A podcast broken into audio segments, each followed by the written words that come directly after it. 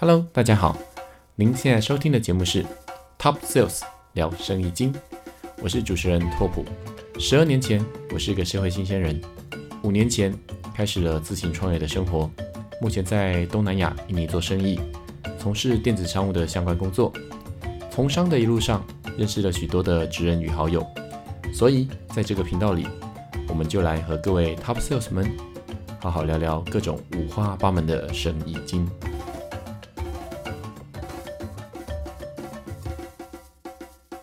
Hello，大家好，我是 Top 哥。你今天生意做得好吗？欢迎来到 Top Sales 聊生意经第二季。现在啊，Top 哥人在印尼。今天是礼拜五下班后的时间。今天呢，生意做得还好，所以礼拜五下班之后呢，就开始来录一下 Podcast。现在印尼外面下着雨哦，天还没有黑，但是这个雨非常的大。那原本是打算今天再邀请一个人来跟我一起录音，但是呢。大家也知道，其实印尼的这个新冠肺炎的疫情，其实我自己来了两个多礼拜啊，其实我是觉得是还蛮严重的哦。托普哥同事的家里，其实也有人得到这个新冠肺炎，嗯，那所以说同事呢也没来上班了，就是同事现在等于是说在家工作，然后顺便照顾自己的家人，一家四口就是三个人就已经得了新冠肺炎，而且呃，这个症状其实还不轻哦。那根据我对这边的一些同事们的了解，其实他们呢，因为得了这个，就是假设是阳性，他们其实也没办法去哪里哦。那有地方他也没办法去住院，所以等于就是在家里，那变成是在家里要有人照顾。然后照顾的话呢，就因为是健康的人要照顾被感染的人，这样子。所以变成是他们要特别的小心，然后之后等于是说在家里照顾的人呢，一方面假设你是在家工作也好，或者之后可能要回公司上班来说，可能都需要花一个很长的时间才可以返回工作岗位哦。啊，那这就是大概现在印尼的现状。那很高兴的，刚好在呃双十一，因为我回来这段时间在双十一哦，其实呃在我公司是没有发生什么同事或是大家身边的人有刚好中标这件事情。但是呢，就在双十一过后，也就是大概在这个礼拜吧，哦，就是双十一完了，大概在十四号到二十号这个礼拜的时候，就是陆陆续续身边听到就有一些人开始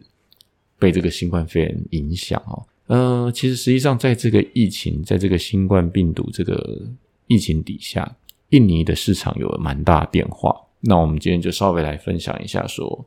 这段时间来说，印尼整体的市场到底有什么变化？那我们从电子商务这边来切入，这也就是我们今天的主题。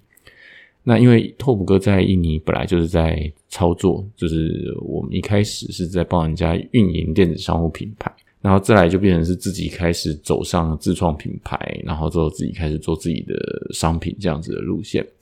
这样子的过程呢，大概从我帮别人代操代营运，到我自己做自创品牌。时间大概也快两年多了。那其实实际上就是在印尼目前这两年内的电子商务的排名，其实变化也是很剧烈哦。那大家可能对印尼的电子商务平平台不太了解，但如果有想要做印尼电子商务生意的，或者说最近在台湾你有看到一些新闻，比方说像是 PC Home 他们有跟印尼的电子商务平台合作，对，那我可以稍微讲一下 PC Home C 他们合作的呃。印尼的电子商务品牌叫做哔哩哔哩。那如果有在看羽毛球印尼公开赛的时候，常会看到那些人的赞助商就是哔哩哔哩。这跟那个中国那个 B 站就是在播视频的是不一样的。哔哩哔哩哦，它是另外一个印尼的哔哩哔哩，它蓝色的视觉，蓝色的 logo。对，那其实它在印尼的排排名哦，电商排名大概应该说是目前为止就站在第五名而已。第五名是什么概念呢？我大概先讲一下。印尼的前五名的电子商务，看过呃一些其他的资讯哦，大概人家有做到，可能做到二零一八年、二零一九年。那二零二零年的目前比较少人有做，但其实我稍微用 Similar Web 稍微查了一下印尼现在排序哦。呃，讲到手机跟桌机这样子的比例，看起来其实目前为止，假设合并计算流量来说，其实现在流量最大的，在近一个月以来，因为其实就包括了双十一。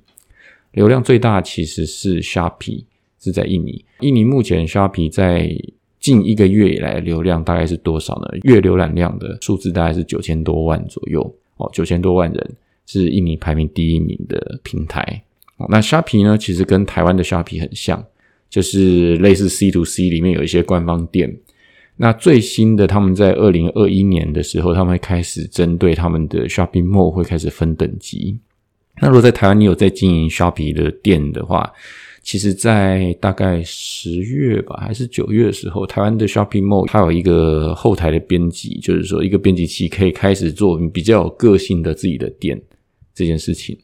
那当然是在印尼目前为止，呃，我看它的后台好像也有这个功能，但是用的人不多。哦，一般还是用官方的那种 template 在做出来的东西，就是还没有说开始做到很太多自己自创的这种品牌浏览页面等等的，或是插入的一些 banner 做的比较少。哦为什么？因为基本的其实就够用了，他们基本上还是用基本的这种款式来来做生意。那虾皮是第一，那第二是谁呢？第二是 Tokopedia。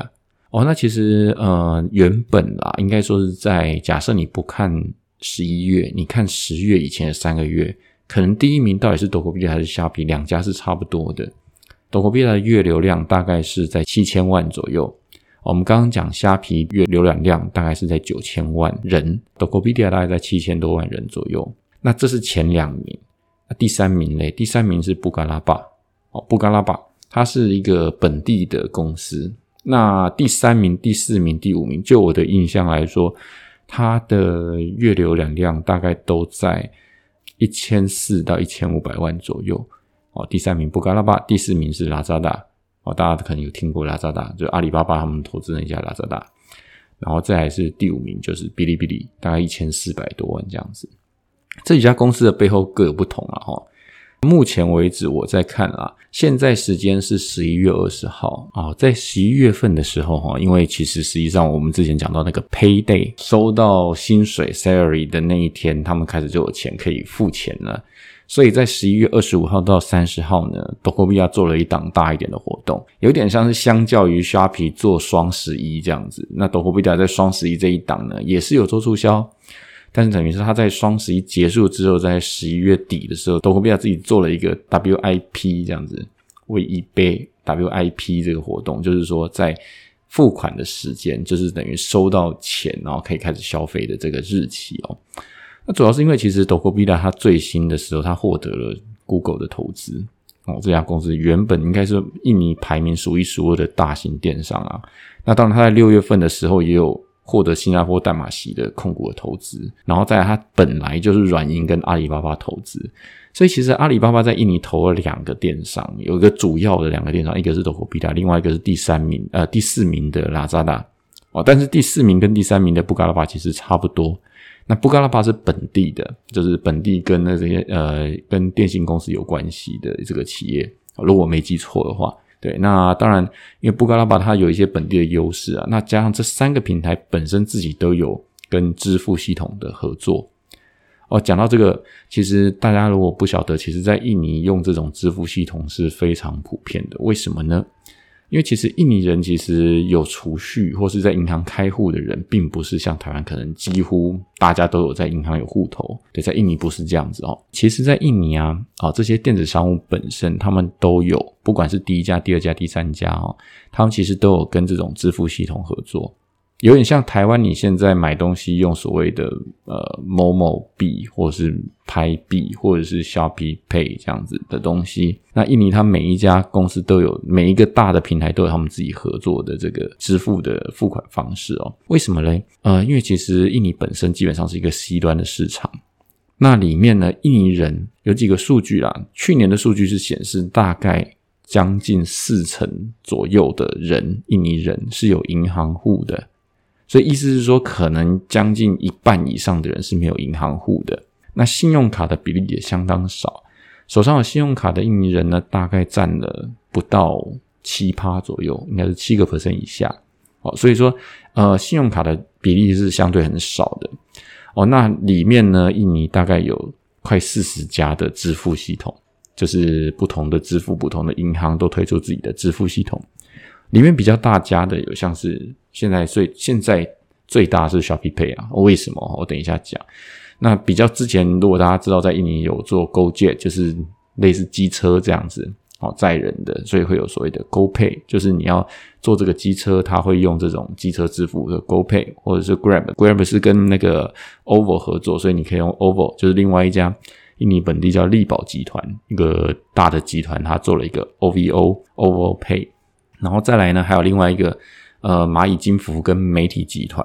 他们做的就是达难 D A N A。这一家的系统其实还蛮强大的，付款的系统、支付的 QR code 系统等等做的也是蛮厉害的。这叫 DANA 达难。呃，其实实际上 OVO 哦，这个支付系统我刚刚讲的是力宝集团嘛，那背后呢，他们就是跟我刚刚讲的 d o c o b i l a 合作，所以 d o c o b i l a 就是 OVO 的大股东哦。然后呢，Grab 就是呃并购了 Uber 这家做车子的系统，这家 Grab 它其实基本上它也是用 OVO 的这个系统，所以他们也是跟他们合作。哦，那所以说基本上，Grab 跟 OVO 跟 Docobilia 可以把他们视为一个阵营，他们是同一国的了哈。那 Grab 呢，它最新的消息就是这个坐机车的这个载人的这个 Grab，或是帮忙送货的快递的这个 Grab，这个公司它又投资了印尼本地的一个金服，就是的支付系统，叫做 Linkaja，L-I-N-K-A-J-A。这个原本是印尼的电信公司，哈，Telkomsel 这家电信公司跟 mandari 这个银行他们投资的一个支付系统。那 Grab 又投资了他们，哦，所以基本上 Grab 它其实这是一家他们虽然是从呃载人起家的公司，但是开始就是因为他们大部分都是用这样来支付，他们用。因为付现金的比较少嘛，所以就变成是大家用点储值，然后支付这样的系统，然后从这个东西再去跟平台合作等等的，然后平台等等就等于成为一个阵营，然后再互相去并购。其实其实一直有传闻，就是说印尼的几个比较大的支付系统可能会整并，像人家说 OVO 跟达难这两家，就是我刚刚讲的这两家可能会合并。对，那如果合并的话，基本上呃，就是也都是 Docobilia。那其实如果大家有用到布加拉巴这个平台的话，他们就是跟达难合作。对，这也很有趣哦，因为这是本地的嘛，本地就跟本地的媒体集团合作嘛，所以背后的金主好像都差不多，因为看起来就是都是这些金主啊。我刚刚讲到的，所以 Docobilia 算是资源整合很多的一个平台，他们包括支付系统等等的。那刚刚讲到的。在这一波疫情底下，有一个非常厉害的支付系统忽然之间诞生，就是我们讲到的 Shopee Pay。原本其实 Shopee Pay 其实的占比没有那么高，但是随着这一波疫情，包括封城，然后之后呃，大家没办法出去买东西，不是那么方便买东西的情况之下，所以就是变成是哦，那就是线上买东西。线上买东西一定是有成长嘛？但是实际上呢，大家用线上支付的话，可能就是哦，一般来说用 OVO 或是用达难来支付。那但是虾皮呢，他们的大的浏览量跟卖一些印尼本地的接受的便宜货，所以变成说他们大量的使用虾皮 Pay 折扣来吸引虾皮 Pay 的用户。好，那所以说，Shopee Pay 在这个今年度突然之间大量的成长，成为印尼在这么多支付系统，我刚刚说快四十家支付系统里面的最大家。好，它的占比大概是多少？我稍微也查了一下数据，大概就是在印尼本地这几个不同支付系统占比。以目前二零二零十一月看起来，目前最受欢迎的支付是谁呢？刚刚就是我说的 Shopee Pay，它占比是三十四 percent。意思是说，大家在使用线上支付的时候，有三分之一的人是使用虾皮 Pay，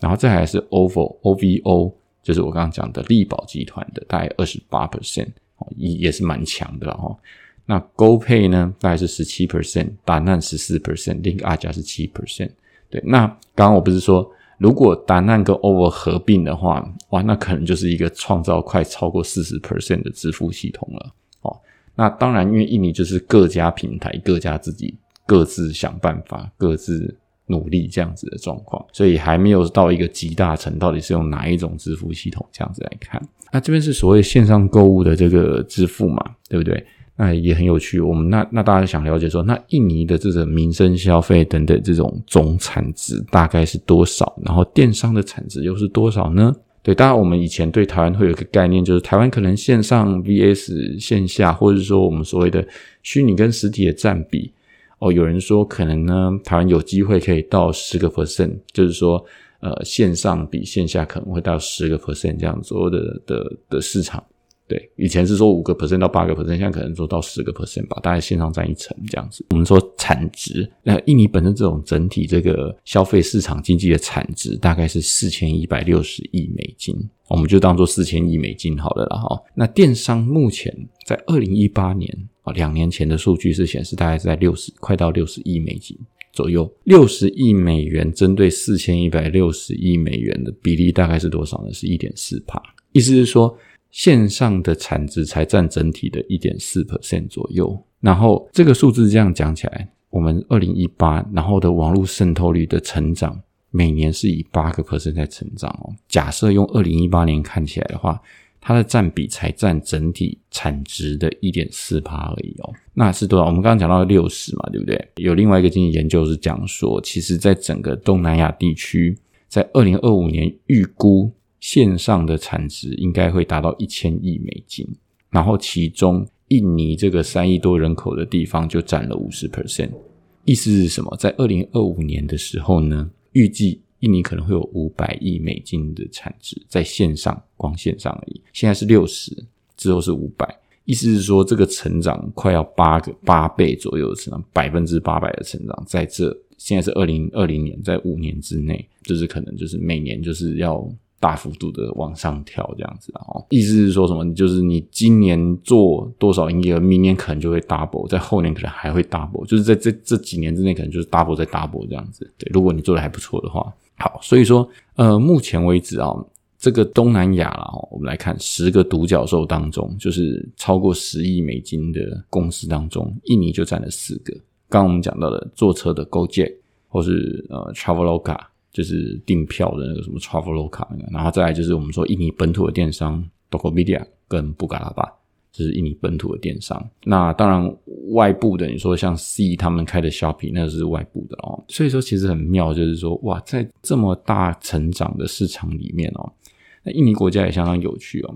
因为他们主要上网的工具其实大部分是手机。哦，因为其实有桌机的人不见得有那么多，有那么普及。可能大家现在上网的工具都是用手机来上网，其实很好玩。他们用了一个很有趣的方式，就是说，呃，缴学费你也可以用支付系统来缴学费。这个就是说，他们可能上学要缴学费，他们也可以用 GoPay 来缴。就是你不但可以付车资，你也可以拿来缴学费这样子。啊，他们去年哦。更是就是在二零一九年的时候，更是任命 GoJet 的共同创办人来当印尼本地的教育部长，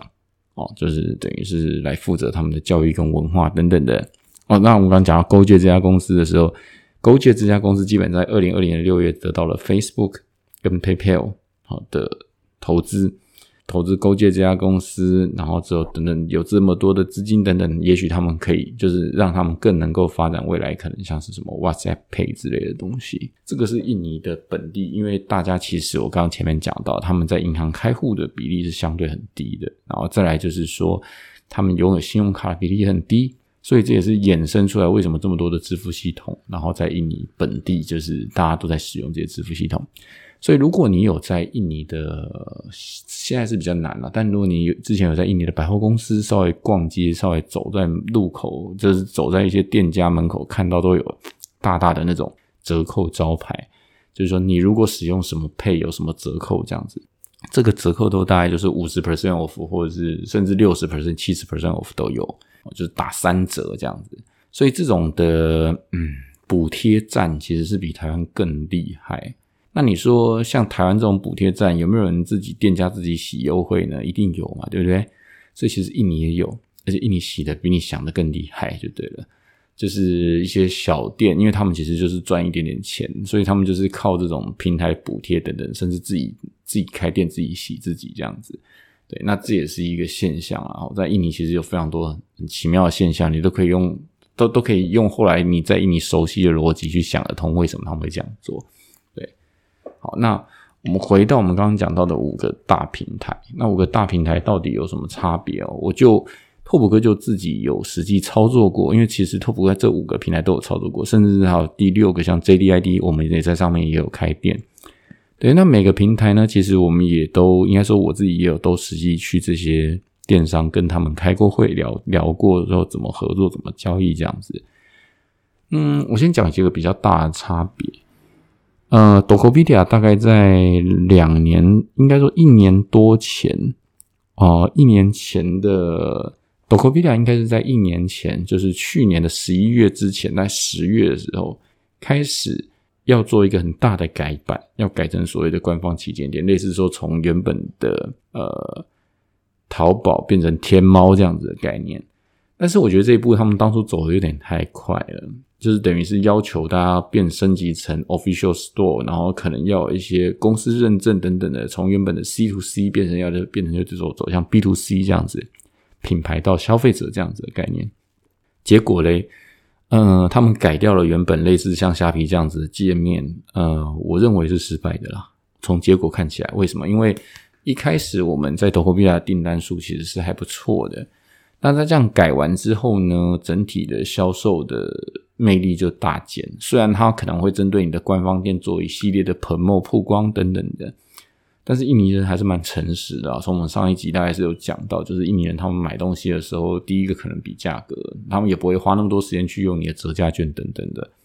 好，那刚好那个时候就是虾皮双十一、双十二的大暴走就对了，所以就虾皮忽然间一路反超。从去年的十一月、十二月开始，虾皮就一路急起直追。其实原本虾皮在印尼还没那么强哦，但两年多前虾皮在印尼还没有到那么猛。但是后来，包括他们请了 Blackpink，然后之后来做代言，多科比亚是请那个防弹少年团这样子，对，来代言哦。那反正就是两边也都是都是韩星，然后所以你到印尼也看到都是韩国人就对了哦，就是韩国明星这样子。哦，那题外话，拉扎达今年请那个李敏镐，对，那今年哦双十一为什么？我觉得今年双十一其实可能这跟疫情有关系，我觉得买气没有像之前那么旺。哦，虽然我们卖的不错，但为什么觉得没有那么旺？原因是从各家在广告媒体投放就可以看到，大家有点缩缩水哦。大家去年虾皮应该是用的，我记得没错是用那个 C 罗嘛，去年的双十一用 Black Pink。然后到今年，我看起来今年好像没有用太大牌的明星在印尼的虾皮，当然可能 Blackpink 还是一直有那个形象可以使用这样子，但是今年的双十一呢，比较没有看到太大规模的这种虾皮的这种广告在印尼，当然他们补贴战也是打得很凶。也做得很不错，我觉得可能是跟他们对市场的判断有关系啦。哦，所以可能更着重在于商品的推波、折价券发送、免运券等等的来冲高他们的营业额。呃，所以 Dokopedia 这一波看起来它的改版，那在今年十月以前的时候，Dokopedia 又从善如流，放弃执行一年的这种改版计划，又回到以前的版本，比较以前的版本哦。那我不知道你们如果是真的有在代操这些平台，真的在操这些平台，就知道它的版本有点更改哦。回到以前类似那种 PIC 可以谈活动、帮你谈排版，然后闪购等等那种做法。但我如果要有我的观察来说，其实我觉得有一点点慢了，有一点点错过那个时间。因为我拓普哥之前也经营过平台，对，虽然那家平台后来收起来，但是拓普哥事实上经经营过平台的。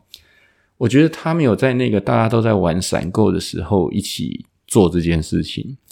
回到现在，当然你说闪购有没有效，可能还是有效，但是其实效果差很多。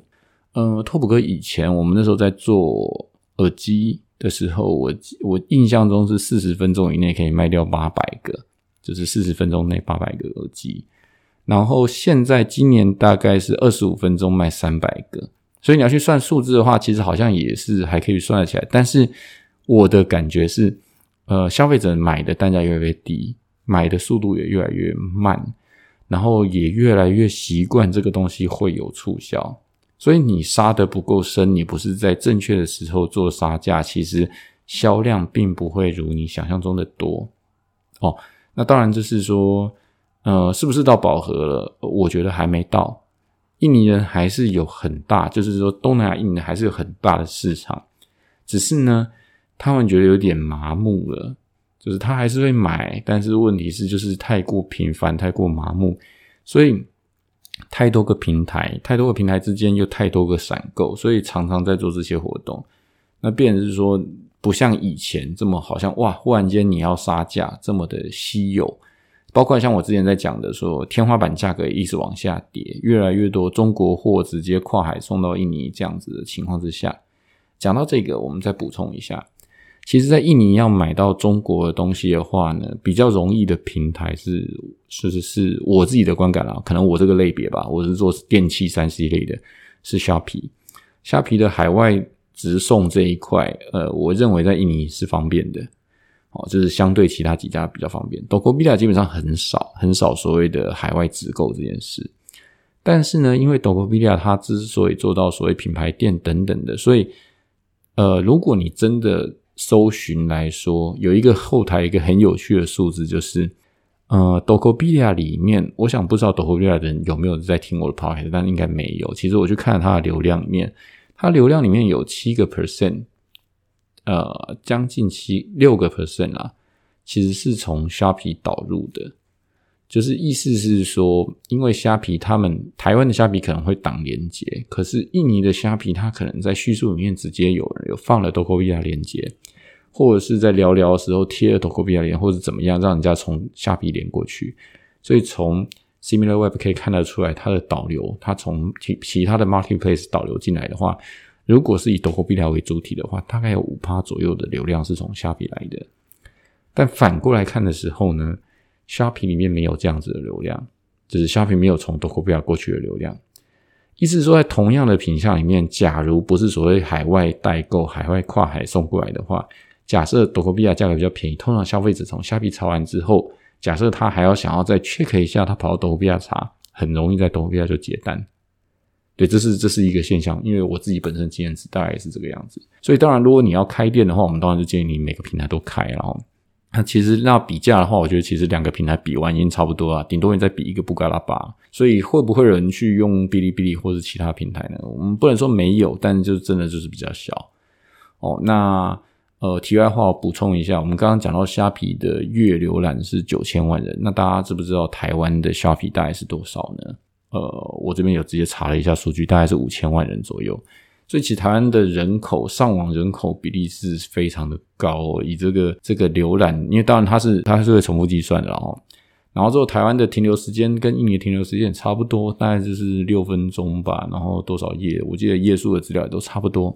所以你可以想象他们的习惯几乎是很雷同的了哦。那只是印尼的购物的金额非常就相对比较低，这样子，大概就是我说的两美金到五美金的东西，大概就这样子。OK，当你说更贵的东西会不会卖？会，就是要吃品牌，你品牌要做起来。如果你纯粹品牌还没做起来，纯粹只是在网络上面想要这样打的话，就是遵就是听从我的两美金到五美金的这个策略，几乎很难不成功的啦，很很难失败啊，可以这样讲。对，那那当然就是如果因为这算是我找到一些规则喽。那再来，我们刚刚讲到哪里？哦，讲到平台的比较。所以 d o k o p i 做了这个改版之后，等于就把这个第一名的位置间接让出来，应该拱手让人了啦哈。那虾皮他们有他们的 PIC，就是所谓的各个品类有品类的经理。那你可以跟品类经理谈说，我的活动要怎么做，跟台湾的形形式有点像。那 d o k o p i 呢，因为它改版了之后，其实它品类经理的 power 变得很小。你要跟他谈活动，其实基本上因为活动的 power 变小了，活动的曝光量也变小了。基本上假设你的曝光量跟销售结果不如预期的时候，厂家会不会很密切跟你去谈活动呢？还有说你对于厂家的需求性有那么强了，其实就就变弱了。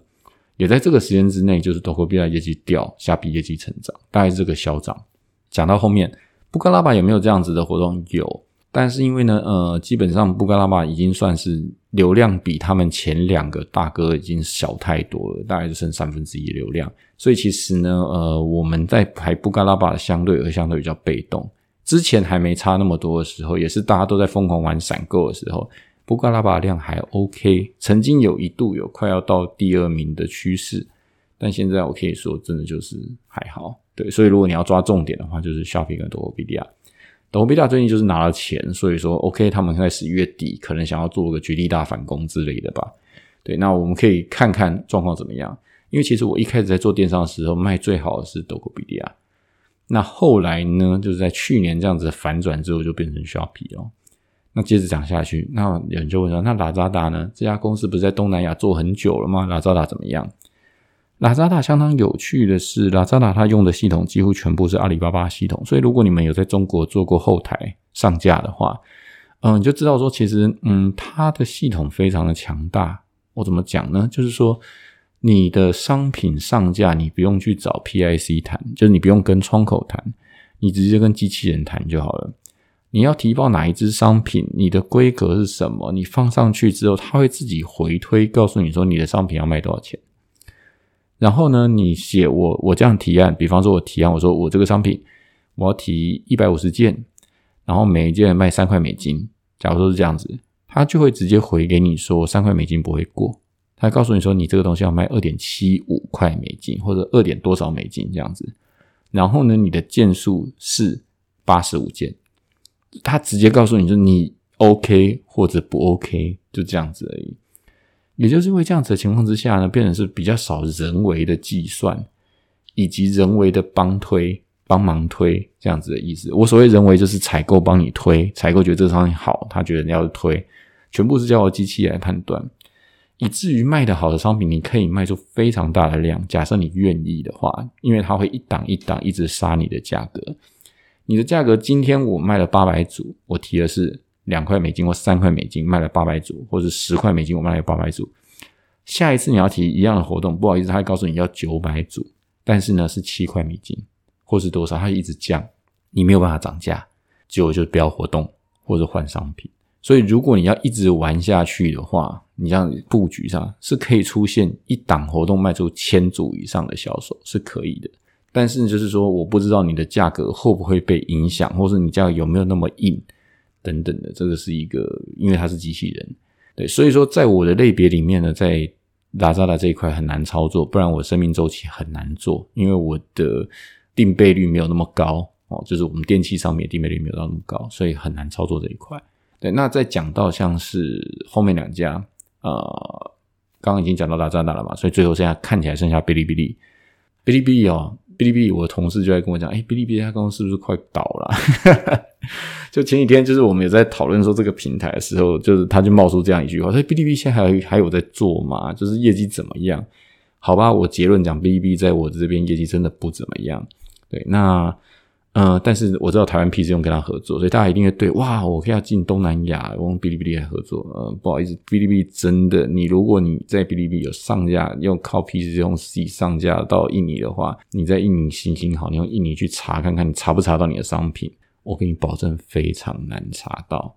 真的非常难。你要找到就是沧海之一粟，你根本找不到你的东西。所以会卖的好吗？我不知道。甚至有些很聪明的人，他说：“那我用这个方式来把台湾东西带过来，在印尼卖，这样子，呃，当做是物流。”嗯，我是觉得别傻，基本上不好做，就是相当不好做。为什么？一大堆人从中国搬货来印尼卖，所以你不要想用这种方式从台湾搬货来卖。台湾东西是太贵，没有竞争力在印尼，因为印尼是穷市场。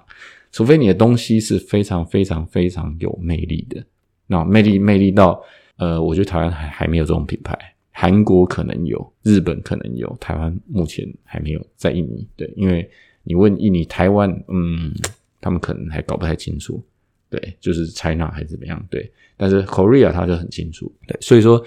这一块就是我在讲哔哩哔哩。那当然，哔哩哔哩有没有 P S 有，然后有没有去开过会有，然后因为他们公司其实也跟其他家公司不太一样，他们不像他们在那个雅加达中心，他们是另外自己一个比较。扁平的，大概两层楼还三层楼的房子，这样子一区厂区这样子是他们的主主办公室，风格不太一样。其他我刚刚讲的其他几家，大概都是大型办公室，然后现代化的大楼，像台湾一零一这样子，在印尼就是超级大楼，然后虾皮是整个楼层包上来，虾皮跟印尼都在同一栋大楼里面啊，这样子就不同楼层这样子。对，然后我目前这样感觉起来，然后就是说，因为主体的流量哦，当然有一块哔哩哔哩跟其他地方比较不一样的是。来源像是那个 Dokopedia 跟虾皮这两个大的平台，很多是 directly 直接从 Google 直接打关键字直接进来的。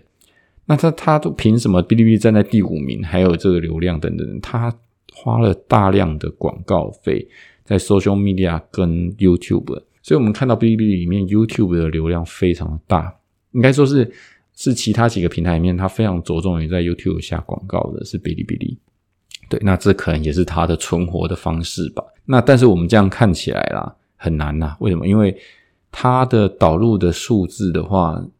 它花的预算相当于导入的量，我这样估下来，差不多就是虾皮跟 d o k o p i a 可能比虾皮跟 d o k o p i a directly 进来的还要少。意思是说，别人不用花任何钱就会直接进来，你还要花大量的呃 YouTube 广告，你才能拉进来的人，这样子。对，那你说后面会怎么样？会不会继续活？可能吧。你意思是说，如果在台湾这样子的平台，嗯，我觉得如果是台湾，台湾至少还做出一些分众，比方说像生活自己最近跟松果，哎，松果是不是又要合合并？是不是？然后可能在后，因为他们可能后面可能台湾第三家、第四家以后，还包括像博客来这种可能以卖书为主的平台。但是我觉得 B B 如果它没有发展出来，开始卖票券、卖什么东西的话，其实基本上它很难在综合性电商里面赢过前两家，甚至还有像是拉萨达或是布格拉巴这样子的大型对手。另外还有一家第六名，有人讲它是第五名，也有人讲它是第六名，就是 J D I D，就是京东。哦，京东在印尼叫 J D I D。那京东他们是第六名哦，那其实他们之前一开始是主打，因为他们之前是电器嘛，所以他在印尼我记得有一波主打 DJI 的呃无人机、Samsung 的手机等等的，就是一些电器类的商品。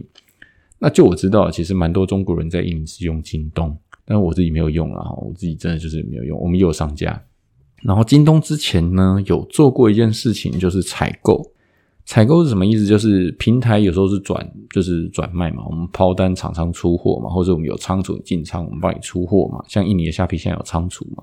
可以出货这样子。但是寄销，但是不是哦？京东他们之前刚来印尼的时候玩了一块，就是采购，就是说我跟你包销，反正就是你的东西卖给我。那因为我们有代理电器品牌，像什么 Harman Kardon 那种大的喇叭，那种大品牌的马达，J JBL 那种喇叭等等的，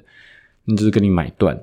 然后买断呢，杀价随便卖等等的，OK，这样听起来好像是我要买进大品牌的东西来做流量，然后之后来我这边可以杀价这样子。反正我已经买断了，基本上你原厂对我拿我没皮条，大概这样子意思。呃，但是我这个这个方式想象中在行销上好像很好做，但是就是印尼人本身，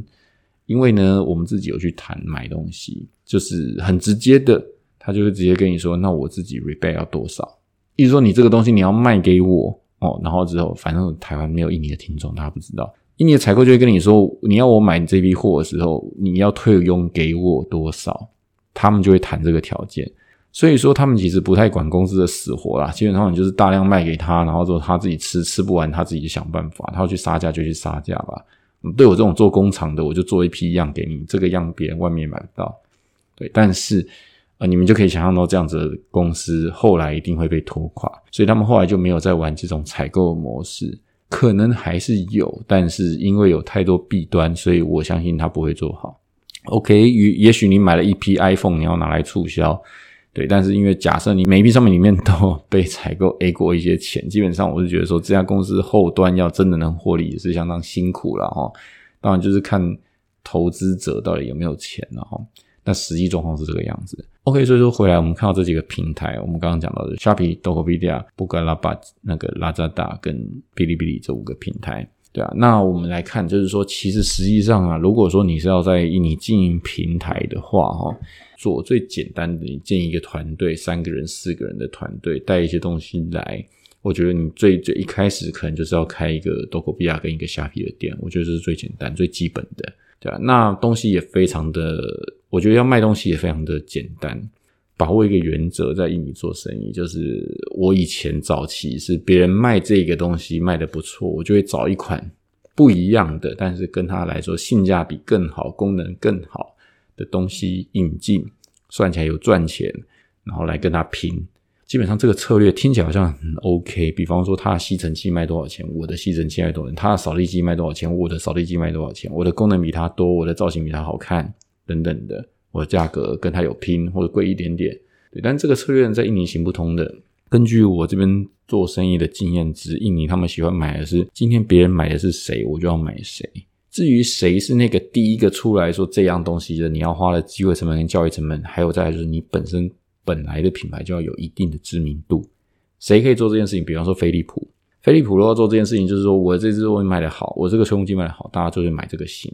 对，那如果说 OK，我自己要另外打广告，把这个东西卖火了之后，大家来抄我也可以。为什么？因为我就有好几只商品是被人家抄的。对，但是呢，你就把握一个原则，你就抄别人就对了，或者别人就抄你就好了。你只要能超别人，然后你的采购成本比别人有优势的话，恭喜你，你很有可能成功。你离成功差什么？差一个小小的团队，再加上你手上的现金而已。